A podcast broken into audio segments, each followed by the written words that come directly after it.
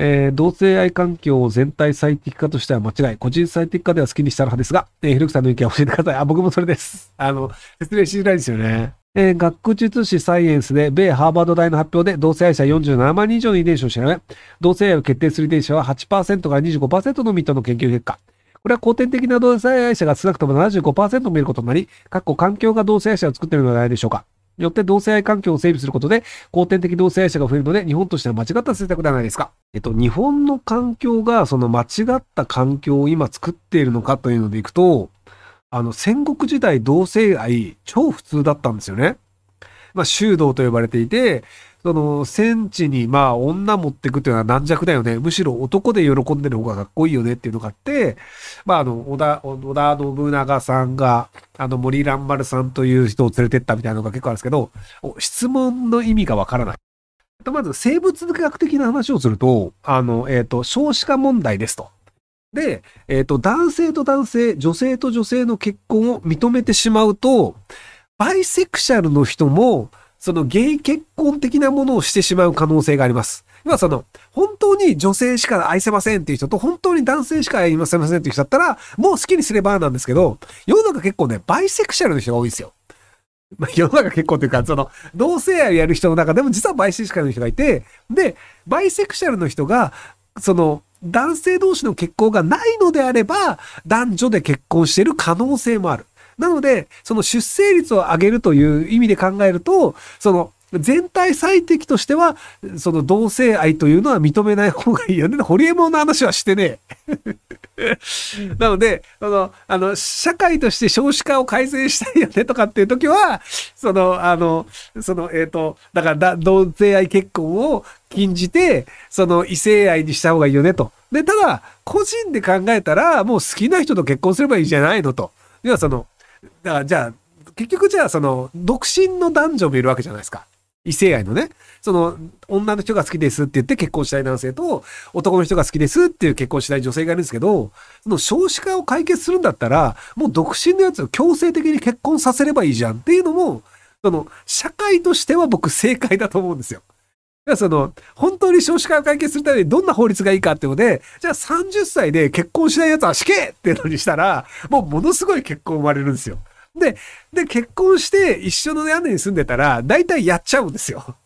で、結果として子供生まれるってなるんですけど、なので全体社会としての少子化を上げる最適化とすれば、確かにそういうルールあるよねと。ただ、個人の幸せで考えたら、その好きでもないやつと、なんか同じ部屋にこう積まわされて、ってなったらやっぱりきついよねってなるので、その、社会、国としての最適化と個人としての最適化っていうのは結構違いますよって話ね、まず。なんでどちらが正しいかっていうのは、その社会の持続性というものを第一義に考えたら、もうその同性愛の結婚とかもなくすべきだし、強制結婚 OK っていうのになるんですけど、ただ人間は個人で幸せになるために国があり、っていうので考えるのであれば、別にもう国が衰退していくんだとしても、別にでも、その中で生活している個人が幸せだったら別にいいんじゃないのっていう個人最適化であれば、強制結婚とか良くないよねっていう話です。で、その、サイエンスっていう、まあ、あの、割と有名な、あの、論文を掲載している雑誌があるんですけど、で、そのゲイの人の中で、実は遺伝的な理由でこの人はゲイになるよねっていう人が4分の1ぐらいしかいませんでしたと。なので4分の3の人というのは、ゲイになる遺伝子があるわけではなくて、その、環境によって、例えばじゃあ、えっ、ー、と、周りがすげえブサイクな女子しかいなくて、一人だけめちゃめちゃ美少年がいました。ってなったら、あれ？美少年のが良くね？って思う人もいるんですよ。で、逆にその、死んだ魚虫ですげえ汚いおっちゃんしかいない中に、その、すごい可愛い美少女がいた時に、もう一人の女の人は、死んだ魚虫と気持ちの悪いデブなおっさんを取るか、美少女と一緒に仲良くするかって言ったら、もう美少女を取るじゃないですか。なので、環境によっては、その、異性を取るのではなく、同性を取るというのは普通にあり得るよねという話で、で、環境によって、その、例えばじゃあその森蘭丸とその織田信長の時代というのは、その、男性の偉い人にうまく故障として入り込むことが出世だし、それで自分たちの家族が壊せることができるよねっていうので、その森家の蘭丸さんは織田信長と仲良くすることを選んだっていうのも、それもその社会的な、その自分のポジションを上げるという環境によって起きた出来事かもしれないですよ。いや、その森蘭丸さんがそのガチ同性愛遺伝子があるかどうかわかんないので、っていうのがあるので、実は環境によるんじゃないの？ということで、じゃあその同性愛は、あの同性愛の結婚っていうのは OK だよっていうフランスみたいな、アメリカの一部の州みたいなことをやってしまうと、余計にその同性愛の結婚が増えてしまって、そのバイセクシャルでも OK だった人が子供を産まないで、人生を全うしてしまう可能性があるので、よろしくないのではないかっていうのを2000円払って書いてる人に対して、僕はあの言ってることは正しいと思うけど、どちらが正しいかというのの答えは難しいよねという。いや、その、国を優先すべきなのか、個人を優先すべきなのかっていうので、その、政治家であれば国を優先したことを考えるべきである。で、個人だったら個人として個人が優先する、いや、個人としての幸せを追求した方がいいよねっていう話になると思うんですよ。ただどうなんだろうな。でもそのみんなが不幸になって個人を抑圧して、それで不幸な人が大量にいる状態で国が維持されたとして本当に幸せなのかってなると、やっぱり政治家が国を優先すべきが正しいとも思えないので、なのでここら辺はもうあの、価値観とどれだけの、どれぐらいの不幸かなんですよね。例えばあの、お見合い結婚ってあるじゃないですか。その好きでもない人同士が、まあ昔だとその家柄とかで、もう会ったこともないような人と無理やり結婚させられてたみたいなのがあるんですけど、で、じゃあ、お見合い結婚した人たちが不幸なのかっていうと、こんなに不幸でもなかったっぽいんですよね。まあ、あの、恋愛結婚と、あの、お見合い結婚で、お見合い結婚とか離婚率が低いっていうのがあって、なので、その、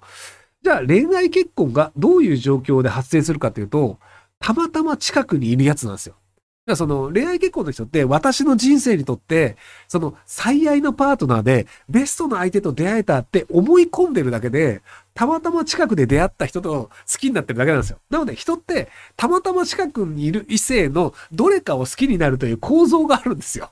なんでそのなんか高校生とか中学生とかでその同じクラスの子大好きとかなんかその見かけた、なんか人大好きとかなんですけど、それはたまたま見かけたり同じクラスにいたというだけで、別に、あの、対して相性がめちゃくちゃいいとかでもなかったりするんですよ。なので、お見合い結婚してても、ずっと一緒にいて、あ、この人別に悪い人じゃないなとかで、だんだん好意を持ってって、その家族外が生まれるっていうのもあるので、なので、ね、結婚はね、結構ね、無理やりやったとしても幸せになったりするというのもあるのですが、それを言うと、またその個人の選択権がどうこうってなったりするので、